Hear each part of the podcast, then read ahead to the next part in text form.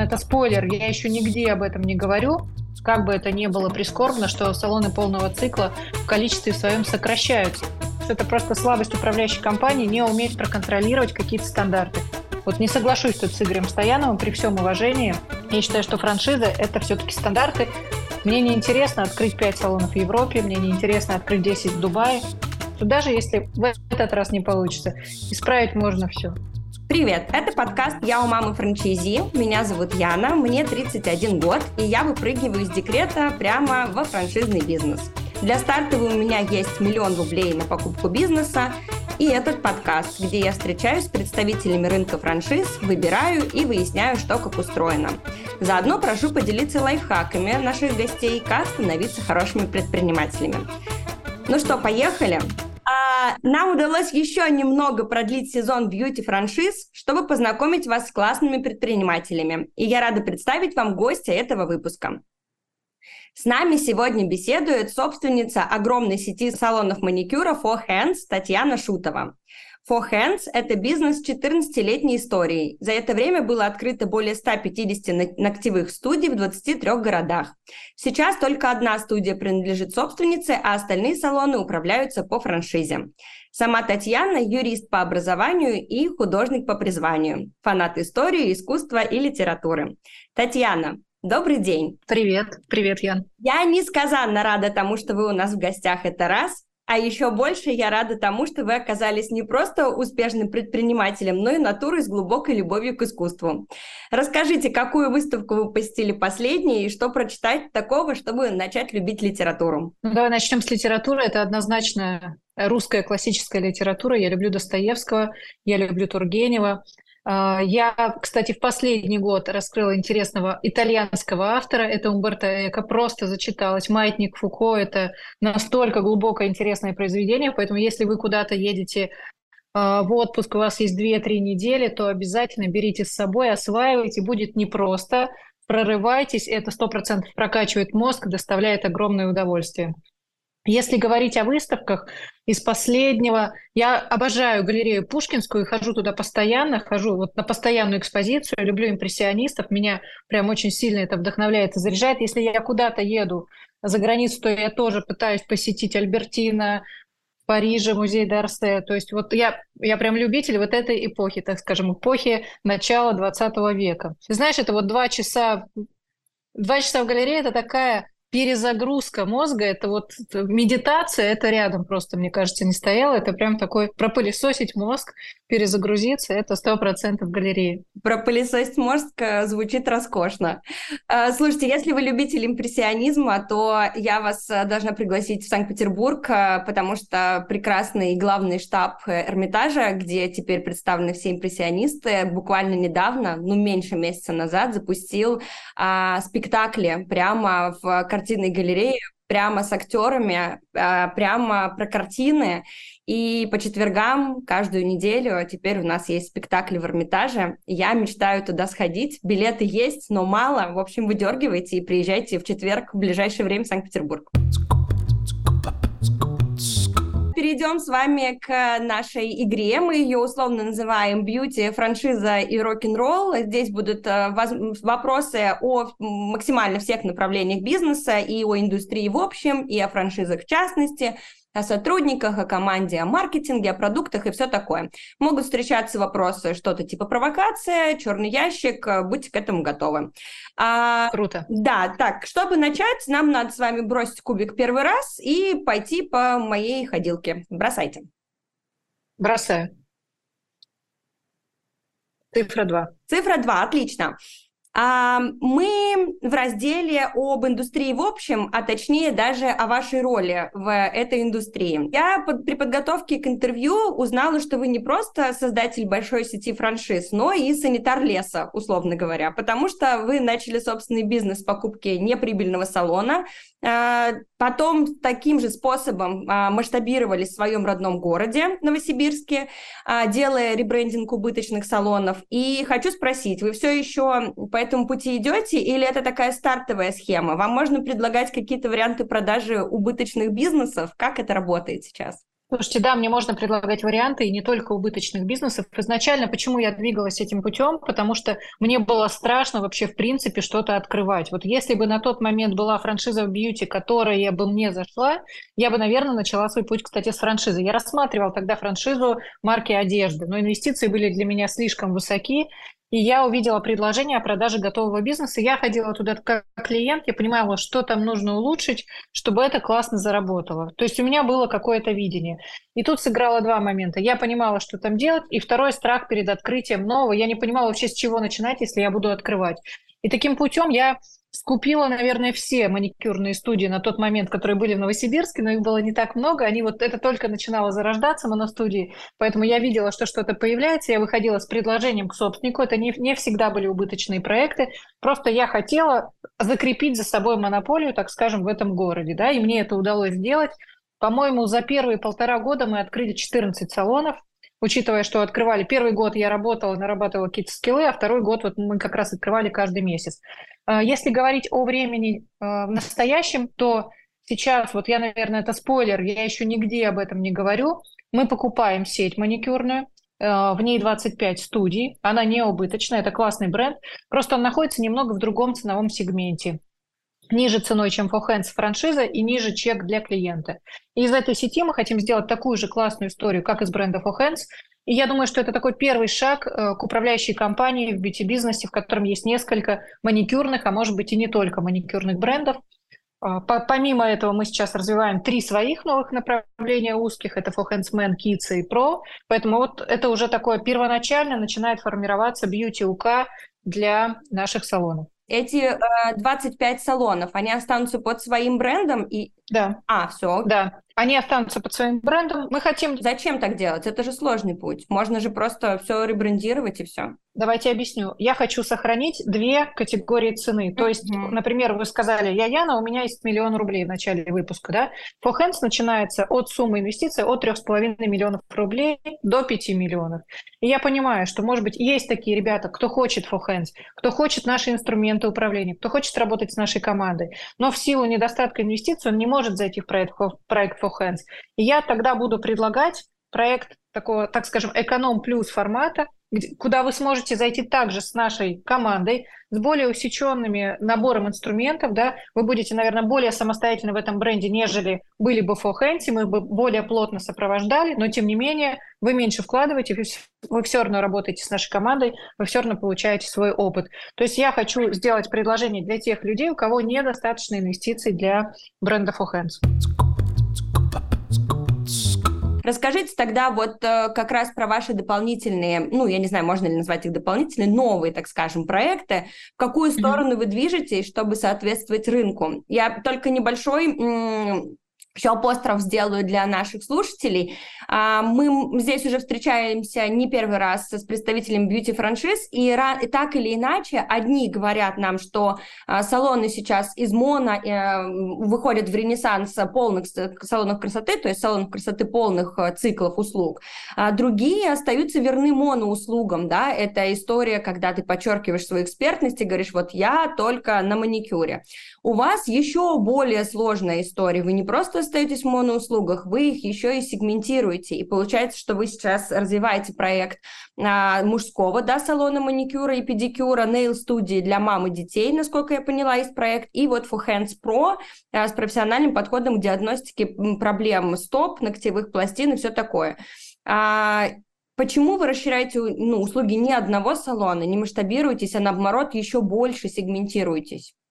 А, ну, во-первых, скажу по поводу салонов полного цикла, что говорить можно все что угодно, но есть голая статистика, да, есть исследования аналитиков, исследования РБК, Neo Analytics, и мы видим все-таки, как бы это ни было прискорбно, что салоны полного цикла в количестве своем сокращаются. Я могу сказать, с чем это связано. Очень сложно масштабировать салон полного цикла. Это набор класс, это классная команда в одном месте, да, ее можно собрать ее, можно прокачать, этим надо жить и постоянно заниматься. У меня есть очень крутые примеры салонов полного цикла, но чаще всего это один-два салона. Когда это превращается в сеть, это очень сложная масштабируемая схема, э, очень сложно поддерживать качество. Но не буду на этой теме долго останавливаться, все-таки перейду, почему мы делаем более узкие направления. То есть мы, имея 150 э, салонов маникюра, можем собирать достаточно корректную статистику. Да? Мы смотрим, какие аудитории клиентов к нам приходят, но мы не удовлетворяем, например, в салонах по Hands их потребностей. Это достаточно часто люди, спортсмены, какими-то проблемами стоп, ногтей, это подология. Мы не можем в открытых пространствах, в торговых центрах удовлетворить спрос. Это мамочки с детьми, которым нужно пространство для детей. А он, в рамках салона For Hands мы у нас настолько плотно стоят рабочие места, и настолько это всегда... Ты спонтанно можешь записаться на услугу и получить ее в любой момент, что тоже нам сложно выделять пространство. Они не предусмотрены, салоны для этого. И это мужчины, которых становится с каждым годом все больше и больше, могу так сказать, уверенно могу сказать, опираясь на статистику. Но они говорят, слушайте, классно, но вот это вот розовенькое, и вот я сижу здесь в общем зале, и мы поняли, есть три аудитории, которые, под которых мы можем сделать отдельный проект. Это мужчины с классными пространствами, оформленными специально для них, чуть больше свободного места для мужчины. Ему будет удобно и комфортно, и мы уверены просто, что этот проект взлетит. Дальше, Mom and Kids, крутейший проект, тоже у нас уже есть первая согласованная локация под него. Это пространство, где мама с ребенком может рядом, сидя, у ребенка специальное кресло, может э, рядом сделать маникюр, маникюр и педикюр, либо может просто оставить ребенка спокойно в игровой комнате и сделать себе процедуру спокойно. Потому что мы понимаем, что для мамы, особенно когда ребенок совсем маленький, это прям целое событие выйти на маникюр. И мы делаем такие интерьеры, чтобы ребенок сам хотел туда прийти. Про подологию немножко рассказала, что это, э, это сейчас уже пользуется большим спросом, но нам приходится куда-то перенаправлять, даже непонятно куда, потому что если проанализировать Москву и страну, это какие-то отдельные подологические кабинеты отдельных специалистов сетей как таковых нету. Это всегда не очень симпатично оформлено. Это какие-то зелено-синие оттенки медицинские со старыми дермантиновыми диванами. Мы не хотим так. Вообще звучит очень э, все логично, понятно, и э, главное как-то нужно, э, потому что действительно, и, эм, ну, если еще Moms and Kids, куда ни шло, что-то существует, то вот история типа мужского маникюра и э, медицинских услуг действительно с этими диванами, ну, это же страшно, это же просто непонятно, что ты там получишь на выходе, и главное, это точно отсутствие комфорта. А маникюр и бьюти, они все-таки, ну, приучают нас э, к тому, что мы приходим ну, в некоторую форму релакса, да, не, не только на просто красоту. Давайте переместимся в раздел э, франшиза а, и поговорим чуть-чуть э, о сложностях франшизного пути, а, потому что вы, вы уже затронули историю немножко с... Мы затронули, точнее, историю с большими салонами красоты, и которые, по вашему мнению, вернее, по мнению статистики, которой вы опираетесь, э, не так, так сказать, прибыльны, чем моносалоны. И здесь вам вторит один из гостей нашего выпуска, это Игорь Стоянов, основатель салонов «Персона». Я думаю, что вы наверняка знакомы э, хоть сколько-то. И в своем интервью на нашем подкасте он размышлял, что франшиза строгих рамок постепенно умирает, а основателям франшизы нужно учиться быть более гибкими, трансформироваться в мягкую такую форму наставничества и управлять компанией. Единственное исключение, которое он сделал, при этом приводя вашу сеть в пример, а, что сервис, основанный на жестких рамках, способен выжить только в экономии или в эконом плюс сегменте. А, где в первую очередь важна скорость, стабильность качества, стандартизированный сервис и угадываем для клиента сервис. Это такой вольный пересказ Игоря Стоянова. У меня сложилось впечатление, что вы скорее поддерживаете такую историю, которую я только что озвучила. А, и вы считаете, что вашей главной внутренней стратегией на начало франшизного пути как раз и было примерно 10 лет назад стандартизация работы команды, чтобы каждый сотрудник работал в единой отлаженной схеме по регламенту, то есть это как бы рамки четкой франшизы. Хочу спросить спустя 10 лет и с апострофом на Игоря Стоянова, а согласны ли вы с такой позицией? Считаете ли вы, что франшиза это реально в некотором смысле жесткие рамки? И как часто вы что-то меняете в своей франшизе? Становитесь ли вы гибче? А, я скажу так, прокомментирую Игоря Стоянова. Он сказал, что жесткие рамки употребимы только в эконом-сегменте, назвав, назвав нас. Да? Ну, во-первых, мы, наверное, работаем все-таки в среднем сегменте. Да? Я не могу назвать нас экономом, но я считаю, на самом деле, что стандарты и рамки должны быть во франшизе. Вот задам вам вопрос, например, вы едете в какой-то отель и, ну, грубо говоря, под какой-то известной маркой. И вы знаете этот отель со стороны того, что там, там будет вот такой завтрак, там будет вот такое спа, и там будет, например, вот такая вот кровать. И вы приезжаете в другую страну и находите абсолютно все иначе, кроме как названия. Что вы скажете про эту ситуацию? Вам понравится как клиенту? Безусловно, я буду ну, несколько сконфужена, потому что мне нравится франшизе тот смысл, что это ну, угадываемость. Я могу приехать куда угодно и получить то же самое. Да. Поэтому вы сами ответили на этот вопрос. Соответственно, все-таки франшиза – это стандарты, это рамки. А, другой момент, если компания, вот я знаю, что сложно поддерживать эти стандарты и рамки, и, конечно, тогда можно сказать, ну, знаете, франшиза сейчас уже не становится достаточно жесткой, и вот мы даем послабление, но это, я думаю, что это просто слабость управляющей компании не уметь проконтролировать какие-то стандарты. Все-таки я считаю, что любая франшиза, будь то премиум-класс, средний класс, эконом-класс, это определенные стандарты. Почему? Потому что нас в первую очередь выбирает клиент. И я хочу для клиента выглядеть внешне одинаково, давать ему одинаковое качество услуги и давать ему одинаковый понятный сервис, одинаковые цены.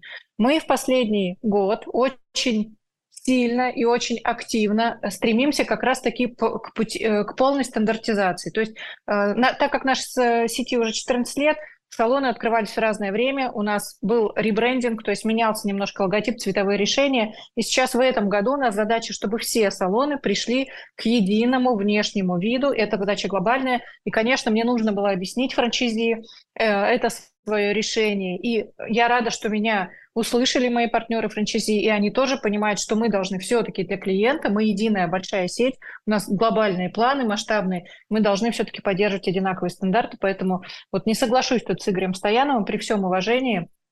Я считаю, что франшиза – это все-таки стандарты, это контроль, это э, соблюдение определенных регламентов, и это постоянная, наверное, инновация, исследование новых свежих инструментов, тестирование и трансляция им, их потом своим франчайзи. То есть если каждый будет работать как, как ему хочется, то это, наверное, не самый лучший путь. Другой момент, что мы в своей компании собираем такой некий совет франчайзи. Среди наших франчайзи очень много классных, умных, талантливых, заряженных ребят, и у них очень много классных идей. И почему э, он должен реализовывать это только в рамках своего салона? Давайте привносить это на всю сеть. Давайте классные идеи обсуждать просто в рамках совета и э, тестировать их и просто транслировать на сеть. Я вижу такое решение. Ну, на самом деле, мне кажется, что, э, во-первых, то, что возникает такой спор среди менторов бьюти-индустрии, это уже огромный, э, ну, огромная возможность к развитию, потому что такое единое мнение, это все-таки, ну, то есть отсутствие коммуникации и разных точек зрения, это, ну, на мой взгляд, не, не, не очень прогрессивный путь, а диалог — это уже какое-то движение вперед. Это, во-первых. Во-вторых, несмотря на жесткие стандарты, да, так или иначе, мне кажется, кажется, что э, все-таки вы становитесь гибче, потому что а, большое количество франчайзи, которые реально кайфовые, которые научились быть предпринимателями, действительно фонтанируют идеями. И то, что вы их подслушиваете, да, то, что даете им площадку для диалога, это уже ну, формат гибкости, э, наверное, который отчасти имел в виду Игорь Стоянов, и при этом сохранение стандартов и, вернее, имплементирование этих идей да, от франшизников в стандарты, это вот как раз путь строгой красивой и классной управляющей компании, которая э, может э, сильно быстро и круто масштабироваться. Поэтому мне кажется, что мы отлично тут разгадали изюминку. Спасибо огромное. Да, есть еще э, обратная сторона э, строгой управляющей компании. Ну, не то, что обратная, а какая-то такая особенность, которую хотела вас спросить, чуть-чуть про э, общение с франчайзи и про э, сотрудников. Есть две цитаты, обе ваши до 2020 года произнесенные. Зачитаю. Первое. Постепенно учиться э, не идти ни у кого на поводу, прививать сотрудникам, что именно я главная, я отвечаю за успех предприятий и их личные доходы, нужно мне доверять. Теперь мое слово – закон для других. Они знают, если я сказала, не нужно рассуждать или обдумывать, не надо, со мной даже спорить не будут. Я для них, безусловно, авторитет, даже в салонах франчайзи. И вторая. Самое главное, с подчиненными держите дистанцию, не обсуждайте домашние личные дела, не находитесь в салоне слишком долго, не ходите вместе на обед. Может потеряться субординация, этого допускать нельзя. Две цитаты и два вопроса. Поменялось ли что-то в эпоху, когда мы все живем в новое время? Ну, то есть новое время – это то время, когда нужно больше внимания и поддержки нам всем, и некой психологической помощи. Вот поменялось ли что-то в диалоге у вас? И приходится ли иногда признавать свои ошибки? И случается ли, что франчайзи оказались непокладистыми и приходится расставаться? да, давайте начну, наверное, с того, что поменялось ли что-то. Да, конечно, поменялось. Я взрослею, мысли мои меняются. А, я, наверное, до сих пор являюсь авторитетом, но почему я являюсь? Потому что я не просто что-то придумала и сказала, будет вот так будет по-моему, и никак иначе это не обсуждается. Потому что я могу аргументировать свою точку зрения, я могу взвесить чьи-то мнения, я могу порассуждать на эту тему, да, и принять чье-то мнение, если это оно действительно аргументированное. То есть э, внутри команды, конечно, я э, безусловный авторитет, но чего мне это стоит, если бы вы знали, какой рассудительности мне это стоит, а, конечно, я слушаю команду, и я могу сказать, что на наших планерках любой сотрудник, любой, будь то, это может быть кто угодно, это может быть офис-менеджер, руководитель, это может быть любой линейный сотрудник, он может зайти, у него, во-первых, у любого сотрудника есть личный доступ ко мне. Что касается партнеров, франчайзи расставались ли? Конечно, расставались.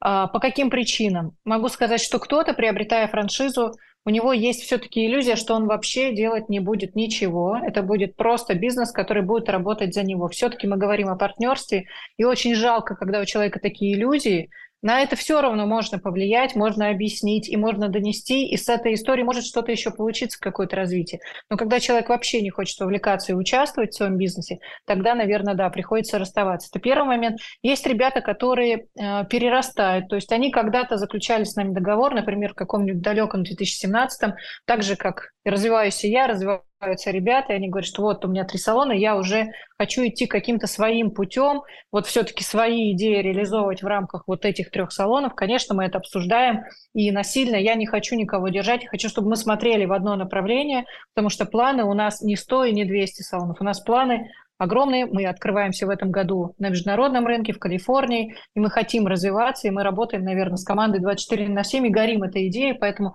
хочется, чтобы наши партнеры были все-таки нашими соратниками, а не просто под вывеской под нашей работали. По поводу ваших международных проектов хочу спросить, э, раз уж затронулась эта тема. Вы действительно этой весной открываетесь в Калифорнии, и это, ну, на мой взгляд, самое неочевидное место, которое может быть э, сегодня в 2023 году. А все стремятся на восток, ну, много франшиз стремится сейчас на восток. У вас какой-то свой путь, как появилась Калифорния, и что вообще с международной вашей экспансией? Знаете, я мечтала открыться в Америке еще до начала пандемии. Ездила туда на два месяца, по-моему, исследовать э, регионы, там, Нью-Йорк, Майами, смотреть Лос-Анджелес, где было бы интереснее открываться нашим салоном. Мы хотели открываться там сами. Но случилась пандемия, и потом раз, огромное количество дел как-то вот, это, вот эту идею э, отложила на второй план, так скажем, банк идей, как раз вот таких, которые потом сложно оттуда достать. И вы знаете, появился партнер, достаточно сильный партнер, это российская, э, российский человек, российская девушка, родилась в Красноярске, которая сейчас живет в Калифорнии, живет уже три года с супругом, и мы встретились, она презентовала рынок Америки, рассказала о себе, и мы поняли, что это именно тот партнер, с которым нам хочется заходить на рынок Америки, потому что у меня честно говоря, никогда не было амбиций двигаться на восток или куда-то в Европу, потому что я рассматриваю рынок с точки зрения все-таки масштаба. Мне не интересно открыть 5 салонов в Европе, мне не интересно открыть 10 в Дубае. Это тоже интересно. Я так скажу, мне более, наверное, интересно открыть Потому что я знаю о таких сетках 800 плюс, 10 тысяч салонов в Соединенных Штатах. Вы знаете такие сетки в Дубае? Я думаю, что нет. Там просто физически территории на это не хватит, да? Поэтому, конечно, с точки зрения масштаба интересен рынок Соединенных Штатов. Он интересен мне еще и как челлендж поработать по другим законам, в другой экономической ситуации. Интересно испробовать свои силы, и тут все совпало. Мне интересно и прилететь на открытие и побыть какое-то время там, почувствовать этот рынок. Мы упаковали визуал немножко другой, нежели это For Hands, такие более нейтральные коричнево-желто-фиолетовые цвета, потому что там нет гендерного разделения на мужские и женские услуги. Ну, то есть есть какая-то своя специфика. Все бегут в Дубай, и нам тоже хочется открыть такую, так скажем, давайте, международную международный шоу-рум и международный такой, может быть, это будет обучающий центр помимо салонов. Потому что Дубай – это э, такая точка, куда легко, наверное, добраться Хаб. из любого региона. Да. Это Да, это да, да, да, это может быть такая международная штаб-квартира. Поэтому это тоже интересно, но все-таки перспективы в масштабе я вижу в Соединенных Штатах. Интересно было услышать, я хотела спросить, в принципе, вы подчеркнули, что пришлось чуть-чуть трансформировать бренд, потому что действительно Америка, ну, по-другому должна реагировать на Four Hands в том брендинге, который есть в России. А, а вообще вы подчеркиваете, что это русский бренд? Ну, то есть, э, или там нет, э, ну, нет такой необходимости? Потому что очень многие же говорят о том, что российский бьюти-бизнес это очень экспертно, что никто так не умеет делать маникюр, как э, русские женщины. Эм, это важно для Америки? Объясню, каким образом я мыслю. Я хочу сделать международный бренд, где будут работать не только русские мастера, не только славянские мастера, и мы будем ждать там не только русских клиентов. Я хочу сделать международную классную историю, куда будет приходить любой клиент и где сможет работать любой мастер. Мы хотим сохранить там свои стандарты, нормы дезинфекции, огромную палитру, качество выполнения услуги. Но при этом я не хочу работать только на российскую аудиторию, я не хочу сужать так, таким образом, свой горизонт – это еще один челлендж. Я хочу поработать, что касается и Штатов, и Дубая, наверное, в перспективе, вот на международного клиента, научиться работать на международного клиента. С русским клиентом, с русским мастером мы умеем работать, мы понимаем. Но я не хочу себя позиционировать таким образом, что мы только русские, приходите к нам русские, мы сделаем вам наращивание, маникюр под кутикулу. Нет, мы хотим сделать классную, масштабную международную историю и быть интересным для любого клиента и работать с любым мастером. Круто, что рамки такие безграничные, то есть даже не видно граница объема, который вы поставили себе в качестве задачи. Вы рассказывали, что когда приобрели первый салон, у вас э, был только один шанс, э, денег не было на следующий месяц на оплату сотрудников и все такое, аренду, и ну, либо выстрелит, либо не выстрелит, никуда не деваться. Позже вы еще и сознались, что и бизнес-плана у вас никакого не было, и ничего не считали, и как бы вот э, как получилось, так получилось. Получилось классно, и поэтому теперь вы можете этим опытом совершенно спокойно делиться. Но вопрос, вот сейчас Америка и вообще такие амбициозные штуки, если вот сейчас вы проделывали весь тот же самый путь, путь. Вам бы хватило смелости вообще ничего не считать? Такие безумные поступки без бизнес-плана и без бюджета на следующий месяц – это история 20-летних? Или предприниматель, он всегда такой немножко на вызове, на риске? Вот поделитесь своими впечатлениями. А, я, вы знаете, ну, у меня круто развита интуиция, давайте так скажу. И я, как вы поняли, уверена в своих силах. То есть я знаю, что если я вовлекусь туда на 100%, мне может не получаться какое-то время, я буду искать пути, как, что, и я знаю, что если приложить усилия, то сто процентов все равно получится. Поэтому где-то я могу себе позволить что-то не считать. Но, наверное, сейчас, когда рынок уже конкурентный, а, когда появляется много классных инструментов для того, чтобы рассчитать и финмодель, и посчитать окупаемость, наверное, не составляет труда взять и посчитать. А если говорить о сегодняшнем дне, конечно, я считаю, конечно, у меня есть большая команда, которая мне в этом помогает, но вот этот момент с интуицией, я все равно его не отпускаю. Я считаю цифры и все-таки оглядываюсь на свою, так скажем, предпринимательскую чуйку. Ну, то есть предприниматель это все-таки, наверное, какой-то, ну, врожденная история, да, талант, э, который, как и там художник и все остальное, ты родился с какой-то жилкой, вот э, эту предпринимательскую интуицию, они многие говорят, э, и ее действительно нельзя губить и давать ей возможность, потому что это и есть точка роста для предпринимателя предпринимателя, наверное? Вы знаете, мне как-то задали вопрос, предпринимателем рождаются или становятся? И тогда я сказала, предпринимателем рождаются. И вот это то, о чем вы говорите, это вот какая-то чуйка, интуиция предпринимательская. Но я считаю что сейчас, что предпринимателем и становится за счет своего трудолюбия, за счет дисциплины, за счет э, понимания процессов, как они работают. Поэтому я думаю, что можно пойти разным путем. Есть Рафаэль, гениальный, а есть трудолюбивый Микеланджело. Поэтому и, и, и оба ценятся, и оба классные, поэтому просто у каждого, наверное, свой путь. Вот у вас в одном из интервью была цитата, а, что «я по характеру спокойная и покладистая, а бизнес не для таких. Мне пришлось годами воспитывать себе лидера». То есть если предпринимательская чуйка у вас была от рождения, то позиция лидера – это воспитанная история.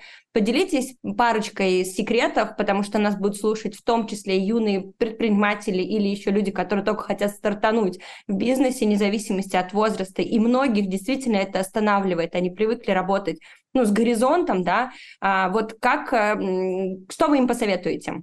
Вы знаете, действительно, я по природе спокойный, покладистый человек. Я по гороскопу рак, я домашняя, семейная. В школе я была отличницей. То есть я у меня есть классные какие-то задатки, да, но вот именно чтобы быть там старостой в группе, мне, меня никогда это не интересовало. И когда, придя в бьюти-бизнес, я увидела, что салоном могут управлять мастера, а не собственники, я понимаю, что если я не воспитаю в себе какой-то жесткий стержень, то мной будут управлять мастера. И вот обратная сторона этого, это то, что вы прочитали мне цитату из моего интервью, как я сказала, так и будет, держите дистанцию. Конечно, мастера закаляют с этой точки зрения, но на самом деле надо найти какой-то баланс. Да, надо найти какой-то баланс, и в первую очередь а, и слушать команду, и быть авторитетом. А как быть авторитетом? Еще раз повторюсь, что не просто я сказала и все, а я считаю так, потому что, потому что, потому что. Давайте обсудим, как вы на это смотрите. И команда, когда понимает, как я к этому решению пришла, то она и принимает его по-другому. На самом деле команда круто выполняет те регламенты, которые она, в, в, в создании которых она принимала участие. Как воспитывать себя, преодолевать каждый раз, не бояться. Я, я интроверт по природе. Я, например, там не очень любила выступать, что-то презентовать, да. Просто идти в это, наверное, идти в то, что ты боишься. Выступил один раз, второй раз по телевизору где-то тебя сняли, где-то позвали на подкаст, и ты уже в следующий раз, ты даже начинаешь, честно говоря, от этого кайфовать. Поэтому вот, наверное, преодолевать себя, в этом нет ничего, избавляться сто процентов от комплексов, я это не могу, я это не умею, я это не хочу, у меня не получится. Нет, все получится, все сто процентов в ваших руках, и даже если что-то не получилось, ну, исправить можно все. Вот держите это в голове, что даже если в этот раз не получится, исправить можно все. Татьяна, спасибо огромное. Основные вопросы на этом закончились. Э, мы с вами переходим к следующей части марлезонского балета. Мы будем подводить э, небольшую, небольшая игра резюме будет. Я буду задавать короткие вопросы, вы на них будете коротко отвечать. Э, Татьяна, что бы вы посоветовали себе, ну вот тогда, 10-14 лет назад? Слушай, наверное, набраться терпения и не расстраиваться по мелочам. Хорошо. Что бы вы посоветовали рынку сейчас? Я бы посоветовала бьюти-коллегам, наверное, быть более открытыми, быть более открытыми, не рассматривать друг друга как, как конкурентов, чаще обмениваться опытом. У нас вот есть такой формат, как открытые планерки. В прошлом году мы его придумали, создали. И в этом году каждый месяц мы вообще открыто показываем и финансовые показатели, и свои задачи, и свою команду, что мы сделали за прошлый месяц. А, кто-то говорит, а что вдруг конкуренты увидят? Да пусть смотрят, как бы, да, пусть также учатся. Мне кажется, хочется вот эту индустрию вводить на более высокий уровень, чтобы она была более цивилизованная, поэтому призываю бьюти-коллег обмениваться опытом, не ненавидеть друг друга, а любить и, и создавать классный продукт для конечного клиента и для партнеров. Прежде чем мы закруглимся и объявим конкурс, я хочу сделать вам подарок от нашего подкаста и от наших друзей компании Ямайка. Ямайка шьет свой текстиль и печатает на нем принты всевозможными способами. Делает она это как в розницу в своих принтериях и на мероприятиях, так и оптом. Униформу для бизнеса, коллекции для дизайнеров и мерч для звезд. От нас и от Ямайки мы отправим вам фирменный шопер с логотипом подкаста «Я у мамы франчайзи» и сертификатами на услуги Ямайки – Подробности о Ямайке можно узнать по ссылке в описании. Татьяна, мы с вами переходим в раздел э, финальный, это раздел конкурса. Э, каждый наш гость приносит какие-то подарки для наших слушателей, и мы их будем разыгрывать для того, чтобы получить этот подарок нашим слушателям нужно писать комментарии а, под выпусками на аудиоплатформах, где доступно писать комментарии, или в нашем телеграм-канале одноименном «Я у мамы франчайзи», или в одноименном Дзене на Яндексе. А, все эти вопросы мы собираем, самые а, актуальные и адекватные будем задавать нашим гостям, а самые кайфовые и лучшие будут награждены подарками от наших спикеров. Расскажите, Татьяна, какие подарки вы припасли? Слушайте, давайте я несколько подарков сделаю на выбор, да. Э, ну, конечно, я могу подарить сертификат на сет э, на процедуру в четыре руки в наш салон For Hands. Давайте, это будет первый подарок. Mm-hmm. Второй подарок, вот сейчас прям пришла в голову мысль, два билета на выставку, и один из них будет мой. Совместно сходить на выставку куда-то, давайте вот в Третьяковскую галерею, предположим, или в Пушкинскую галерею, на выбор. Вот. И третий подарок – если вдруг кто-то из слушателей решит приобретать нашу франшизу For Hands, я подарю на год лицензию на программу iClients, классный сервис для работы в салоне. Давайте вот такие три подарка. Роскошь. Просто роскошные подарки, и я готова сама начинать писать вопросы. Татьяна, спасибо огромное за интервью. Мне э, безумно понравилось, что вы э, э, честно, открыто рассказывали о том, как было, как стало, как будет. Э, подсветили такие какие-то особенные, тонкие моменты и вашей душевной э, структуры, и вашего бизнеса. Я вам бесконечно желаю успехов. Я безумно вдохновлена вашей такой энергетикой. Спасибо.